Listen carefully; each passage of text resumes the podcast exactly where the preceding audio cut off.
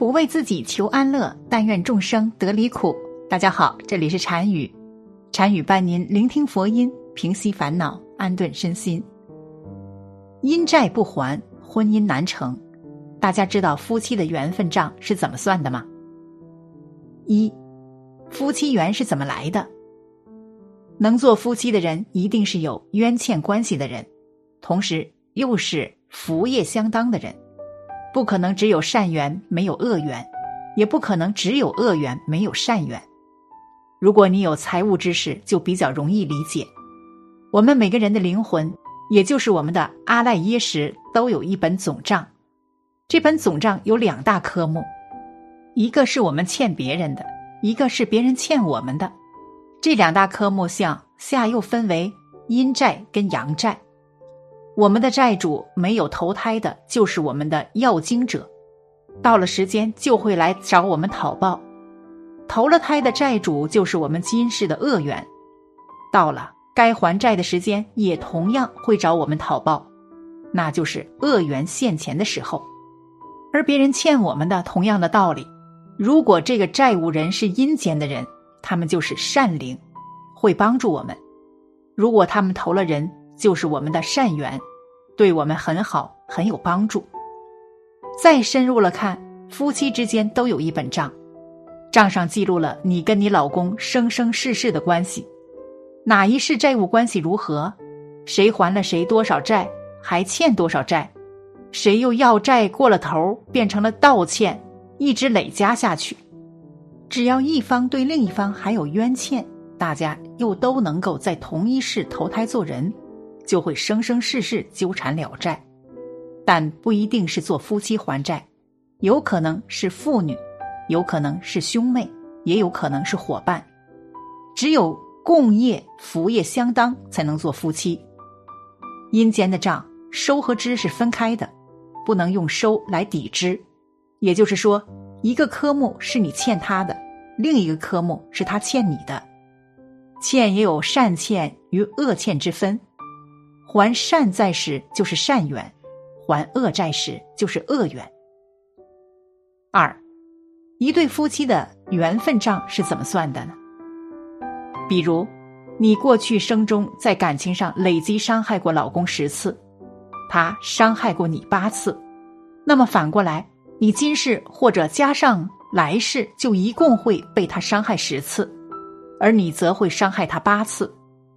按照时间来累算。就是对他不好的时间加起来有六年，他对你不好的时间加起来有四年，那么今世你们两个人互相折磨的时间就是四年，剩下两年是他单方面折磨你。以上是恶欠，同理可证。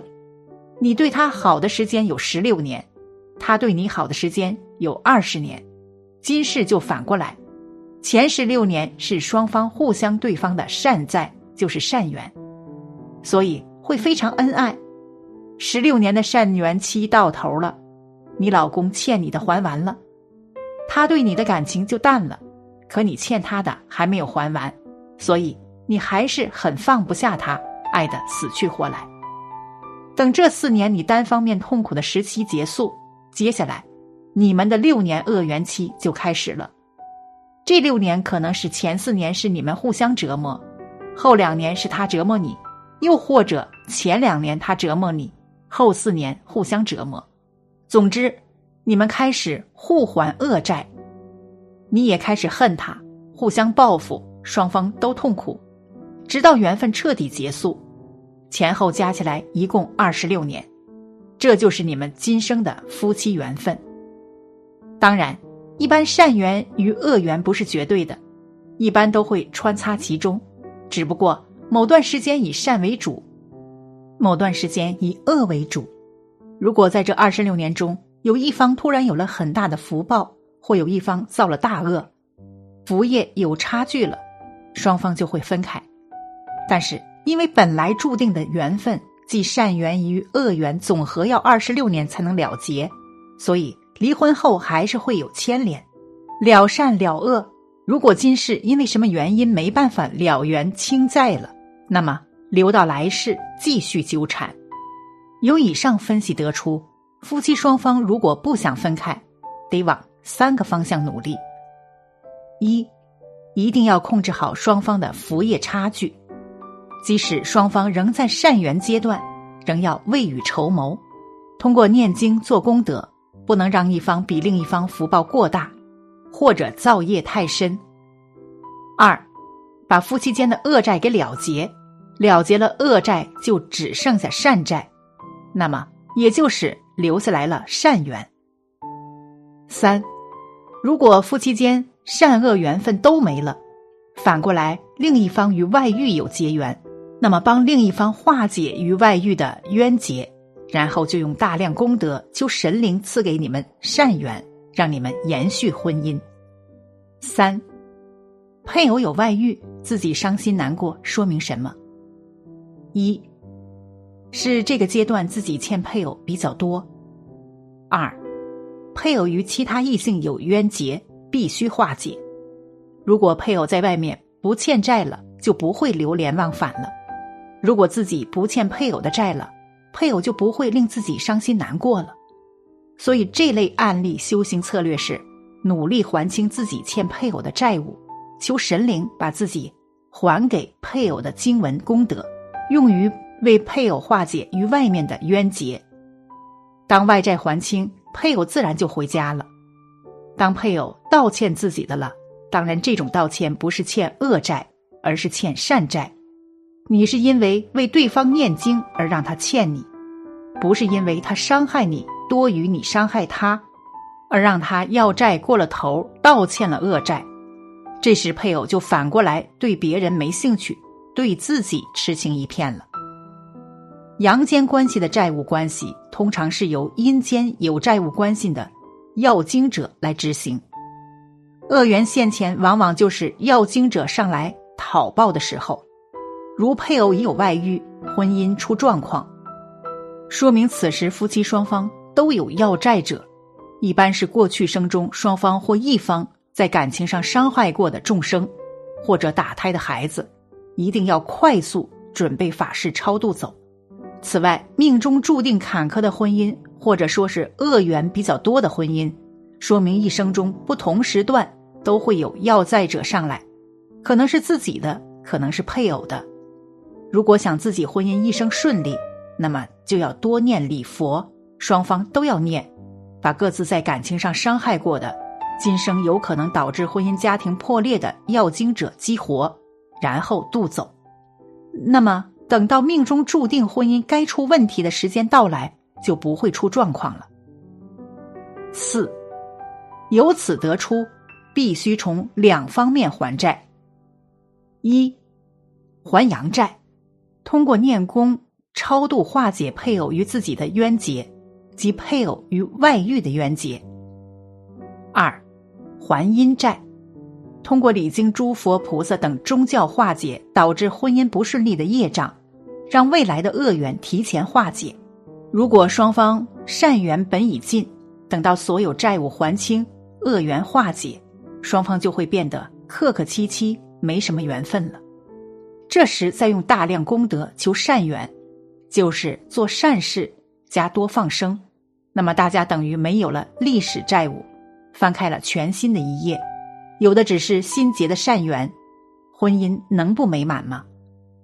最后再给大家分享一个故事，教大家用另一个方法改变夫妻天命。一次，正巧有位具有德行的比丘尼来到了某地，一位夫人便前去拜见尼师，向他请教与丈夫的姻缘及家庭生活的种种问题。你是说：“我不是掌管阴曹地府的官吏。”不能稽查你们夫妻的姻缘簿，我也不是佛菩萨，不能完全洞悉你们的过去、现在、未来三世的因果。然而，对于世间因缘果报的道理，我是知道的，不妨讲给你听听。说到夫妻的姻缘，没有一对是没有原因而结合的。大致上来说，那些以恩情善业为前因而结合的夫妻，必然欢愉喜乐。那些以冤怨恶业为前因而结合的夫妇，必然互相违逆、怨苦纠缠；也有非恩情、非怨业为前因，或恩怨相间，为前因而结合的，他们之间的恩怨亏欠就会互相给予、互相补偿。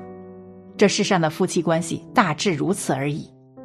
虽然说既定的因果决定人的命运，但人也可以改变天命。所以，释迦牟尼佛建立教法，教诲众生，可以即忏悔来自心。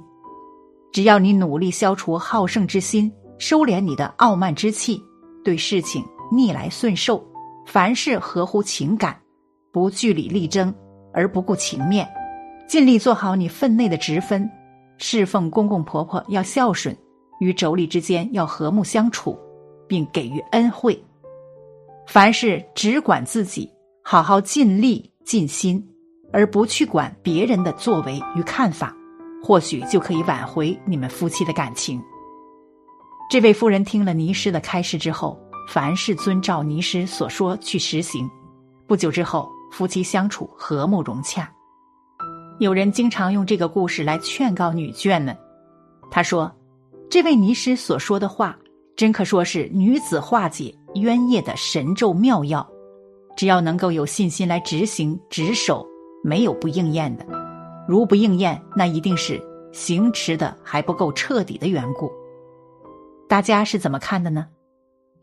好了，本期的视频就为大家分享到这里，感谢您的观看。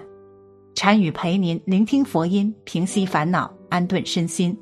如果您也喜欢本期内容，请给我点个赞，还可以在右下角点击订阅。或者分享给您的朋友，您的支持是我最大的动力。咱们下期再见。